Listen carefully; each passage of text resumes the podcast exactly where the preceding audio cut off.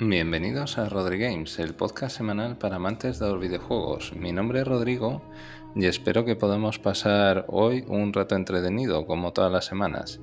En primer lugar, eh, quería felicitaros el año nuevo. Espero que hayáis tenido una feliz salida y entrada de año y que el día de mañana recibáis muchos juegos y consolas para poder estar entretenidos estos días.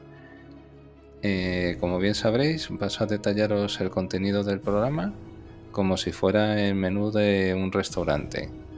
Eh, en primer lugar, voy a comentaros los entrantes.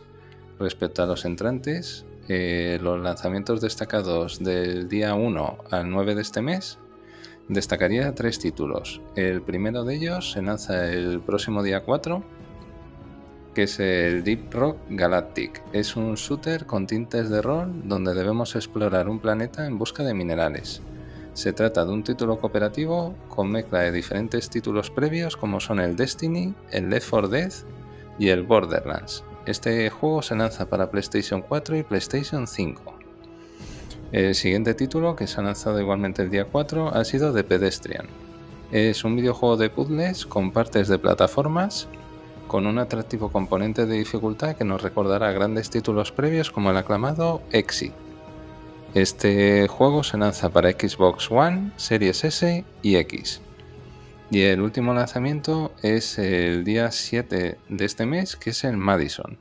Es un videojuego de terror psicológico en primera persona donde la cámara del protagonista nos irá dando pistas para poder escapar de los diferentes fantasmas que tratan de darnos caza. Este videojuego se lanza en Steam para PC. Y ahora paso a comentaros las noticias breves. La primera noticia breve es una, una efemérides eh, muy mala. En concreto, el pasado día 29 de diciembre se produjo el fallecimiento del mítico jugador de fútbol americano John Madden a los 85 años. En concreto se trata de la imagen del juego del mismo nombre, Madden NFL, licenciado por Electronic Arts y que nos lleva dando alegrías desde que se lanzase para MS2 en el año 1988. Sin duda es una muy mala noticia para acabar el año 2021. La siguiente noticia hace referencia al baneo de 50.000 hackers en un día en Call of Duty.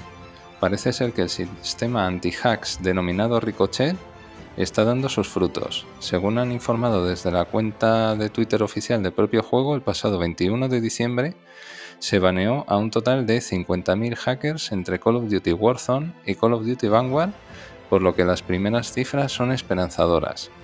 Eh, en mi caso, yo sigo a varios jugadores no profesionales de Call of Duty en sus respectivos canales de, mm, ya sabéis, este famoso canal que, de vídeos por internet. Y en estas semanas han indicado que las partidas son más equilibradas que en fechas previas. Esto la verdad que es una gran noticia para la comunidad. Y como bien sabréis, por desgracia, este sistema anti-hack eh, no más tarde de un mes seguramente esté pirateado, pero bueno, mientras tanto podemos disfrutar de partidas equilibradas. La siguiente noticia hace referencia a una mítica saga de Microsoft que está recibiendo un montón de reconocimiento tanto por parte de la industria como por parte de los jugadores. En concreto es el Forza Horizon 5. Parece que este título sigue estando de dulce y su olor nos acaba de ir. Perdonadme por la metáfora, pero de veras que me alegro mucho que el título de Microsoft Studios esté funcionando tan bien porque de veras que se lo merece.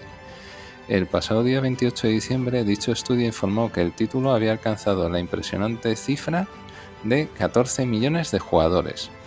Deciros como dato que el anterior título de la franquicia tardó un año en alcanzar estos datos. Así que imaginaros la dimensión que tiene para este estudio que se hayan alcanzado esta cifra de, usuarios. Y la verdad que, como os he comentado en programas anteriores, tanto si tenéis PC como si tenéis consolas Xbox, es un juego que no podéis dejar pasar de por alto. La siguiente noticia hace referencia al Sea of Thieves. En concreto, eh, ha vendido la friolera de 5 millones de copias en Steam. La gallina de los huevos de oro de Rare no para de ganar, generar dinero. La plataforma de Valve ha indicado en fechas recientes que dicho juego ha alcanzado esta impresionante cifra en un plazo de año y medio desde su lanzamiento. Se trata de un juego con diferentes actualizaciones de contenido de carácter periódico y que el pasado verano alcanzó la cifra de casi 5 millones de usuarios simultáneos entre todas las plataformas. Y ahora paso a comentaros una noticia que está recién sacadita del horno, por eso se ha, se ha informado en el día de hoy. En concreto son las especificaciones de PlayStation VR 2, las famosas gafas de realidad virtual de Sony. Parece que poco a poco Sony nos va sacando de dudas respecto a su particular mundo de realidad virtual. Hoy han informado de las especificaciones de dicho dispositivo que os resumo brevemente. Dos pantallas OLED de resolución de 2000 x 2040 por cada ojo para crear una imagen 4K HDR. Es una imagen 4K muy, muy próxima a la imagen de una tele 4K. Vais a tener un campo de visión de 110 grados, o sea, es un campo de visión bastante amplio. Tasa de refresco variable entre 90 y 120 Hz. Seguimiento de dentro a fuera con cámaras integradas en el visor. Esto lo que significa traducir al cristiano es que eh, a la hora de jugar el movimiento natural del ojo de izquierda a derecha o derecha a izquierda va a ser más natural y no va a producir mareos. Igualmente va a haber un seguimiento ocular, es decir, el visor puede detectar el movimiento de los ojos para interactuar de forma más natural con el entorno y la cámara. Esto junto con lo que os comentaba antes del seguimiento, de dentro a fuera, va a permitir que la gente que no está habituada a jugar en juegos VR, eh, la sensación sea lo más natural posible, más cómoda y que no sufra de mareos o de vértigos. Igualmente va a contar con vibración integrada en el visor y audio 3D y va a contar con una novedad que ya contaba la propia consola, que son nuevos mandos ápticos con gatillos adaptativos Bluetooth 5.1. 5.1. Es decir, que la tecnología áptica eh, ha venido para quedarse. Desde un punto de vista técnico resultan muy atractivas estas especificaciones. Ahora solo queda que exista un apoyo real por parte de Sony y de las respectivas third parties para que no quede en un mero accesorio, muy caro por cierto, como fue el de PlayStation 4. Y ahora paso a comentaros los platos principales. La primera noticia hace referencia al nuevo secreto de Metal Gear Solid 1 descubierto 23 años después. Sí, no me he equivocado, 23 años después. El conocido speedrunner Platonic Guy ha descubierto un nuevo truco en el tramo final del título. En concreto, se trata en la parte final del juego donde controlamos a Solid Snake manejando la famosa ametralladora en su jeep Sabéis que hay dos guardias que nos cortan el paso. Dichos guardias pueden ser manejados si conectamos al mando en mando, perdón, al puerto 2 con una mecánica similar al enfrentamiento con Psychomantis.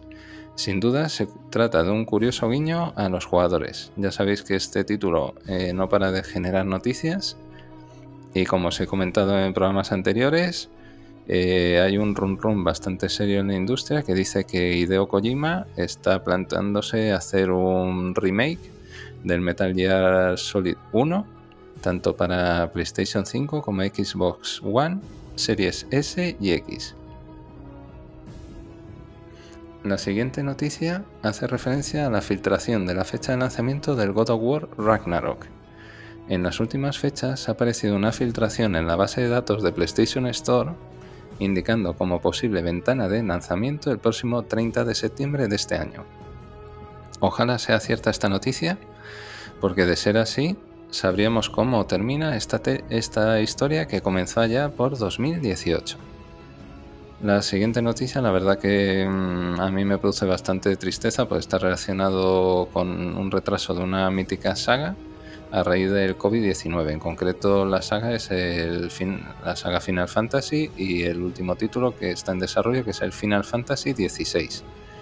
Malas noticias para los amantes de esta saga. Square Enix indicó que en algún momento de 2021 iba a realizar un importante anuncio relativo a esta nueva entrega, pero según indican debido a los sucesivos retrasos derivados de la COVID-19, no ha sido posible. Se espera que este año puedan aportarnos mayor información. Si os soy sincero, no espero que este título se lance antes de abril o mayo de 2023 siendo optimista. Y ahora pasamos a un apartado retro que voy a haceros un breve resumen del accesorio más incomprendido, en mi opinión, de los años 80, que fue el Power Glove. Eh, toca hablar en este punto de uno de los accesorios que más amor y odio generó por partes iguales allá por 1989. Se trata del famoso Power Glove que diseñó Nintendo y que se une a otros periféricos míticos como la pistola Nintendo Zapper, el lanzamisiles Nintendo Scoop o la consola Virtual Boy. El concepto era sencillo de este dispositivo, se trataba de trasladar una experiencia 2D a un mundo 3D en nuestra NES donde nuestros movimientos fueron replicados por el personaje que manejábamos. Lo que en teoría resultaba sencillo, en la práctica fue una auténtica tortura. Eh, poner en práctica este tipo de acciones en títulos como Mega Man 2 o Ninja Gaiden, la verdad que resultaba sumamente complicado. Yo os diría que imposible en la práctica. Si lo miramos en perspectiva, este experimento sirvió de base para lo que fue a posteriori el tremendo éxito de Nintendo Wii con su sistema de giroscopios, acelerómetro y otro tipo de, tecnologías. El Nintendo Glove se trató de un dispositivo muy avanzado para su tiempo, en mi opinión, y que tiene numerosos guiños de cariño en diferentes películas. Una de ellas es Navidad en 8 bits, que ya lo he comentado en algún programa previo. Es una película muy orientada ahora para las navidades, es apta para todos los públicos. Eh, habla de, con mucho cariño de la búsqueda de una consola de, la gran N en, época navideña. Y en, no os voy a hacer spoiler, pero hay una parte de la película que uno de los personajes eh, maneja el, Power Glove y la verdad que resulta muy simpático. Y ahora voy a pasar a detallaros los postres. En este apartado voy a hablaros de rumorología. En primer lugar, el nuevo proyecto de Hideo Kojima. El místico y genial Hideo Kojima ha publicado un, un intrigante mensaje en su cuenta oficial de Twitter hablando de un nuevo proyecto radical con el que intentará llegar al próximo nivel de experimentación. Sin duda, estas enigmáticas palabras no nos aclaran nada, pero nos mantienen el hype bastante alto. Su último título, Dead Stranding, fue lanzado en 2019, por lo que este nuevo juego quizás vea la luz a finales de 2023 o principios de 2024. La siguiente noticia hace referencia a un posible nuevo Virtua Fighter, el resurgir del ave Fénix. Así es como debe sentirse Sega después del lanzamiento del remake de Virtua Fighter 5 en PlayStation 4 este título ha tenido muy buena acogida a nivel global, aunque como bien sabréis no nos han informado de los datos de venta, lo que ha llevado a la dicha compañía a plantearse el lanzamiento de un nuevo título a medio plazo. Recordaros que se trata de un videojuego free to play orientado a los eSports, es decir, las competiciones online, y es compatible con PlayStation 5. Y el siguiente rumor hace referencia a una nueva entrega de Street Fighter, Parece que los jugadores tradicionales seguimos de enhorabuena. El director de la última entrega, Takayuki Nakayama, ha indicado que dentro de breves fechas espera darnos nuevas noticias. En este caso debemos ser cautelosos, pero creo firmemente que podemos ir frotándonos las manos, puesto que el último juego de esta aclamada saga de Capcom fue lanzado en 2016 y toca volver a soplarle la oreja a Mortal Kombat.